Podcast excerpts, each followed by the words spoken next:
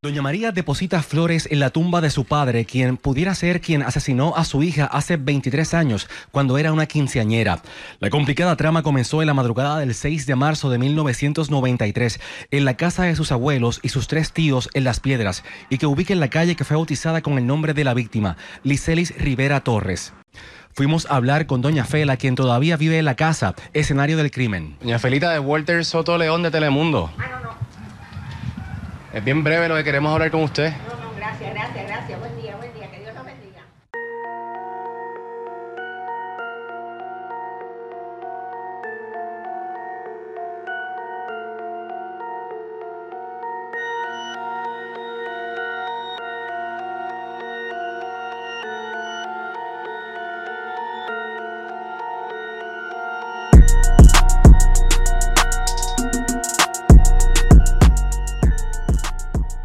Saludos, espero que te encuentres bien. Hoy te voy a hablar de un misterioso caso sin resolver ocurrido hace casi 30 años. Este caso fue muy sonado a mediados de los años 90, particularmente en el área este de Puerto Rico, y recientemente fue cubierto en varios medios de radio, televisión y en algunas redes sociales. Varias personas me escribieron para que trabajara este caso, y aunque para ser honesto, prefiero trabajar casos ya resueltos decidí hacerlo. Tengo que decirles que las fuentes de información en este caso son a veces repetitivas, otras veces incompletas y en muchos casos poco confiables. Lo que sí es cierto es que este es un caso sumamente intrigante e impactante. En este episodio hablamos del misterioso asesinato de la joven Licelis Rivera Torres.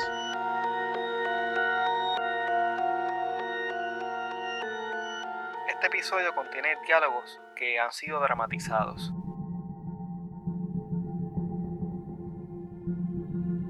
La joven Licelis Rivera Torres era una estudiante de 15 años que vivía en el barrio Collores del pueblo de Las Piedras en Puerto Rico. Su padre, Claudio Rivera, era hijo de un conocido comerciante del área de Maunabo y su madre, María Josefa Torres, era estilista y luego se convirtió en maestra. A pesar de que sus padres vivían juntos, aproximadamente un año antes de los hechos de este caso, la joven Licelis se estaba quedando a dormir en la casa de sus abuelos maternos, ya que su tía, Felita, quien también vivía ahí y quien no tenía hijos ni estaba casada, se ofreció a llevarla al colegio Notre Dame en Caguas, a donde Licelis estudiaba mientras sus padres trabajaban. En la casa también vivía un tío de Licelis que tenía 41 años, pero que tenía la capacidad mental de un niño de unos 4 a 7 años. Licelis dormía en un cuarto que quedaba al lado del de su tía Felita, y detrás de la casa, en un cuarto que siempre estaba cerrado con llave, dormía su tío. En algunos de los documentos que pude leer, da a entender que este cuarto era como una casita que quedaba en la parte de atrás de la residencia principal de la familia. El viernes 5 de marzo de 1993, Licelis compartió con sus padres en una actividad de la escuela que era una búsqueda de tesoros o scavenger hunt como se le dice en inglés. La actividad comenzó como a las 7 de la noche. Luego de salir de la actividad a eso de las 11 de la noche, sus padres la dejaron en casa de sus abuelos. Al llegar, Licelis se metió al baño para luego acostarse a dormir. Según la versión de la tía Felita, mientras dormía como a eso de las 2 de la mañana, escuchó un ruido raro que la despertó, por lo que se asomó para ver lo que estaba pasando. Ella cuenta que llamó a Licelis, pero como no respondió, caminó hasta su cuarto. Mientras iba por el pasillo, un hombre, al que no pudo identificar, la golpeó en la cara, haciendo que se cayera al piso y se golpeara con una máquina de coser que había en el lugar. Cuando Felita se pudo reincorporar, según cuenta, llegó hasta el cuarto de Licelis y allí se encontró con una escena macabra. La joven Licelis había sido asesinada a golpes. Entonces, Felita salió a pedir ayuda a casa de su otra hermana que vivía al frente de su casa para que llamara a la policía. Según el informe realizado por el agente José Ortiz López en aquel momento, la policía recibió una llamada a eso de las 2 y 10 de la mañana del 6 de marzo de 1993, en la cual se les informaba que una joven había sido asesinada. Al llegar a la escena, los agentes encontraron el cuerpo de Licelis acostado sobre la cama. en un charco de sangre con su rostro y su cabeza totalmente destrozados. Licelis estaba completamente desfigurada. Tenía las piernas separadas y prácticamente sobre el piso, casi cayéndose de la cama. En el cuarto se podían observar manchas de sangre en las paredes y astillas de madera en el piso.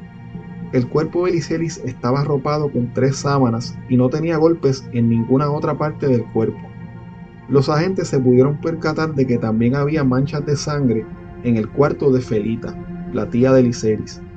Además, observaron que sobre la cama de Felita había mucha ropa y otros objetos. El abuelo de la niña, José Torres Roger, le indicó a uno de los agentes que había encontrado el arma homicida y lo llevó hasta el lugar. Era un pedazo de madera o lo que conocemos acá como un cuartón 2x4 que se utilizaba como tranca para cerrar una puerta.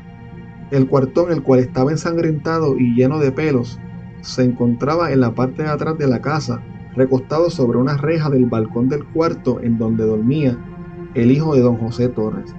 Aunque Felita había dicho que cayó sobre la máquina de coser cuando fue atacada, un agente que observó el área notó que sobre la máquina de coser había unos maones, además había una silla y otros objetos que no parecían haberse movido.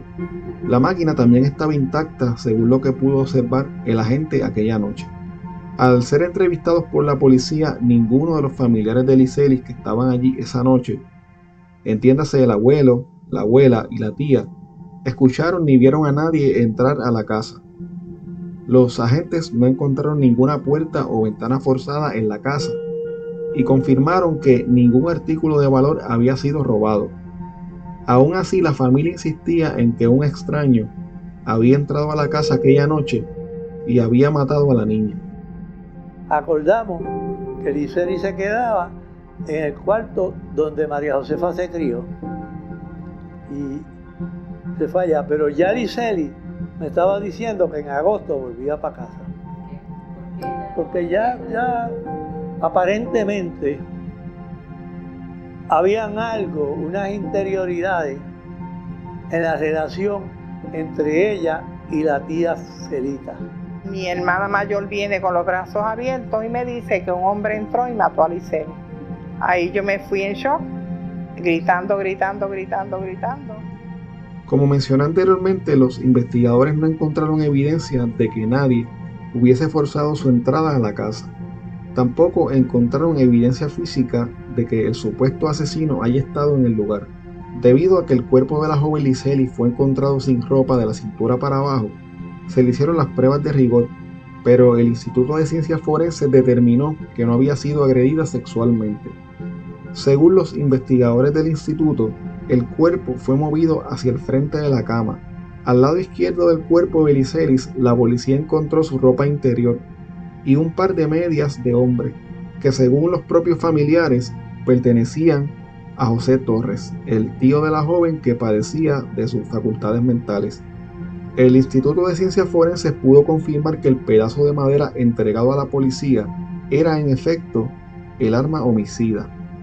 Según el padre de Licelis, la opinión de la patóloga Ofelia Vera en aquel momento era que debido a la precisión de los golpes que se le propinaron a su hija, el lugar no podía estar oscuro, ni los golpes pudieron haber sido propinados por una persona con discapacidad mental.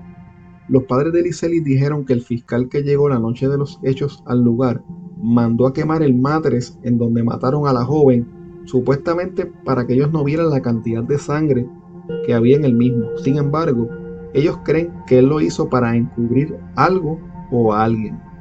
Que el madre, el fiscal, que lo sacaron de una barra, es la verdad, es una verdad antes de las 24 horas ordenó quemar el madre.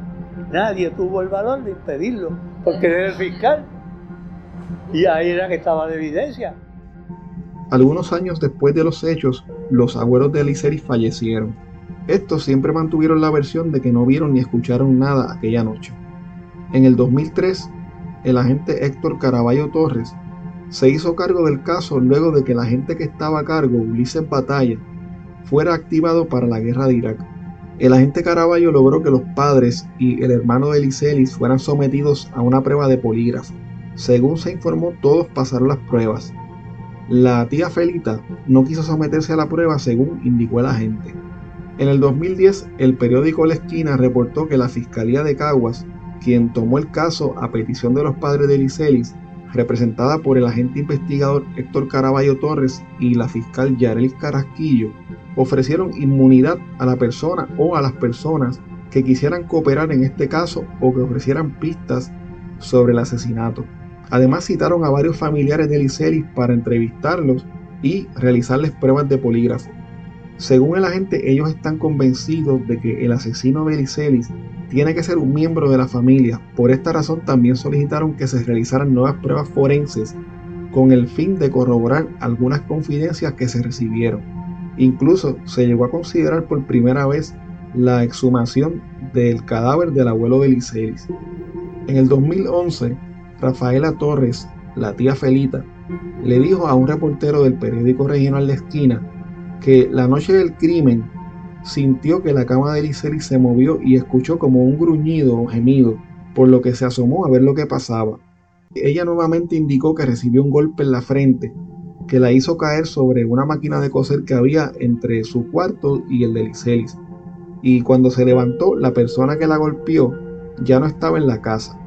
Luego de pararse, Felita trató de hacer una llamada, pero dijo que el teléfono no tenía tono, por lo que fue a buscar ayuda a casa de su hermana Brunilda, quien vivía al lado. En la entrevista que hizo con el periódico La Esquina, Felita no pudo decir si la persona que la golpeó era hombre o era mujer.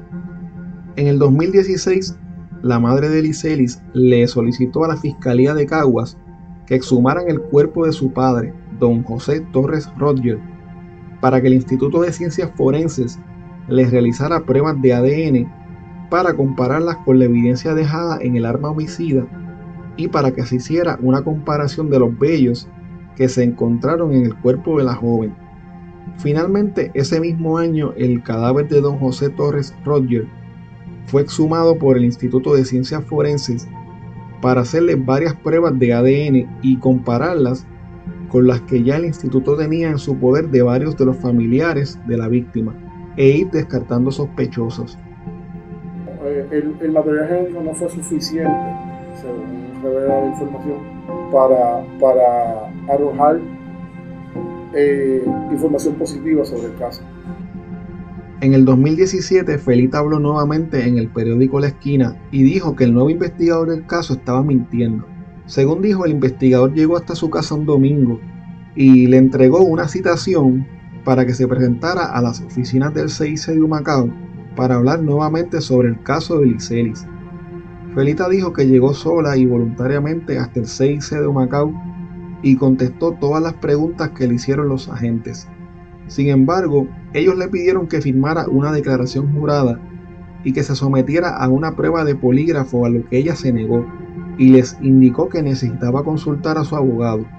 Felita dijo también que ella ya se había sometido a una prueba de polígrafo anteriormente y que la había pasado. En ese mismo reportaje, el agente investigador del CIC, Ulises Batalla, quien ya estaba retirado, cuestionó la versión que ofreció Felita de los hechos. La escena del crimen fue arreglada. Lo que dice Felita sobre el teléfono sin tono no tiene sentido porque un ladrón hubiese arrancado el cable de teléfono con todo. Y en este caso, alguien removió el cable cuidadosamente del receptáculo. Eso no concuerda.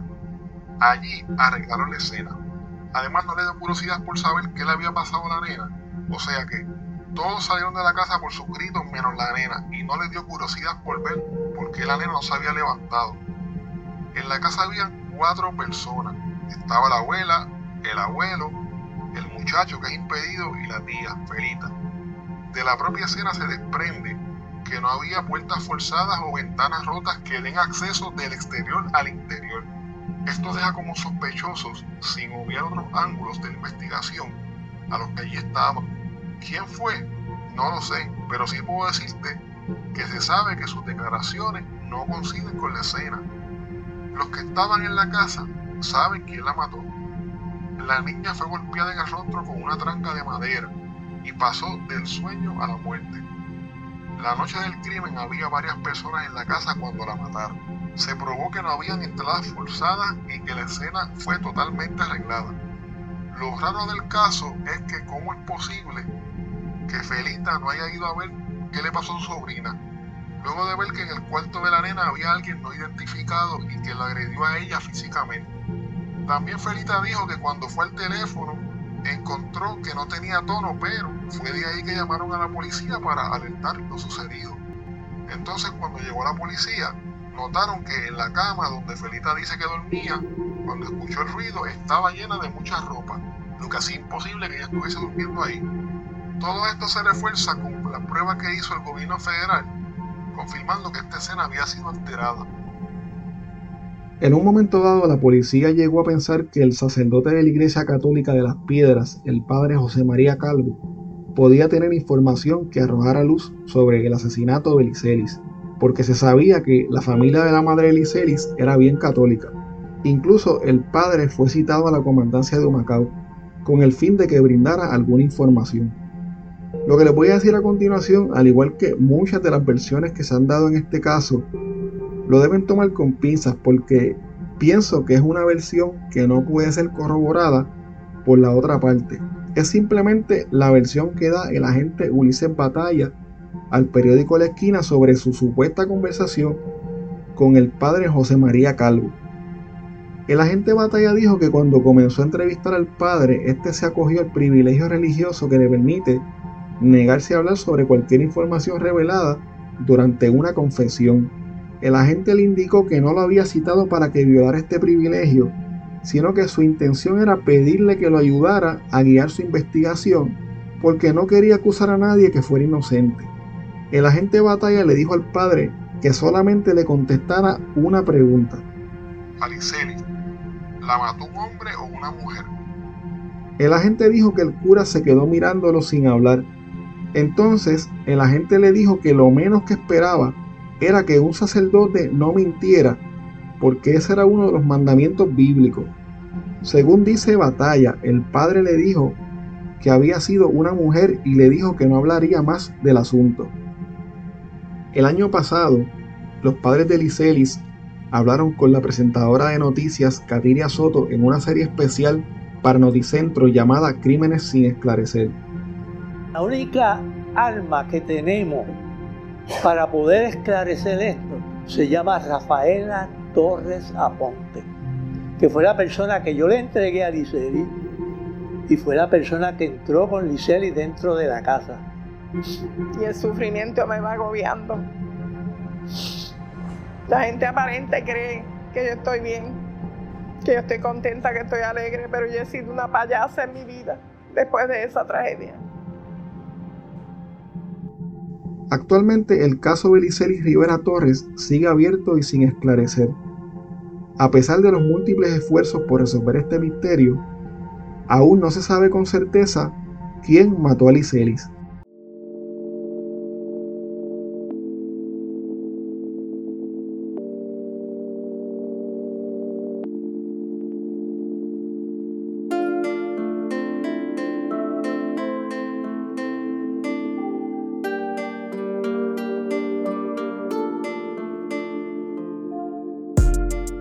Hasta aquí el episodio de hoy. Recuerda que puedes contactarnos a través de crimepodpr.com. Síguenos en Facebook, Instagram y Twitter como CrimePodPR, en donde estaremos subiendo contenido relacionado a los temas con los que vamos a estar trabajando y sobre noticias de casos criminales principalmente. Recuerda también suscribirte a este podcast en tu aplicación favorita para podcast y compartirlo con las personas que conoces. También puedes apoyarnos a través de patreon.com diagonal crimepodpr en donde vas a tener acceso al contenido que utilizamos para poder hacer las investigaciones, como por ejemplo documentos, enlaces, fotos adicionales a las que subimos a las redes, videos, análisis de los casos, entre otras cosas que vamos a estar añadiendo poco a poco. Muchas gracias y hasta la próxima semana.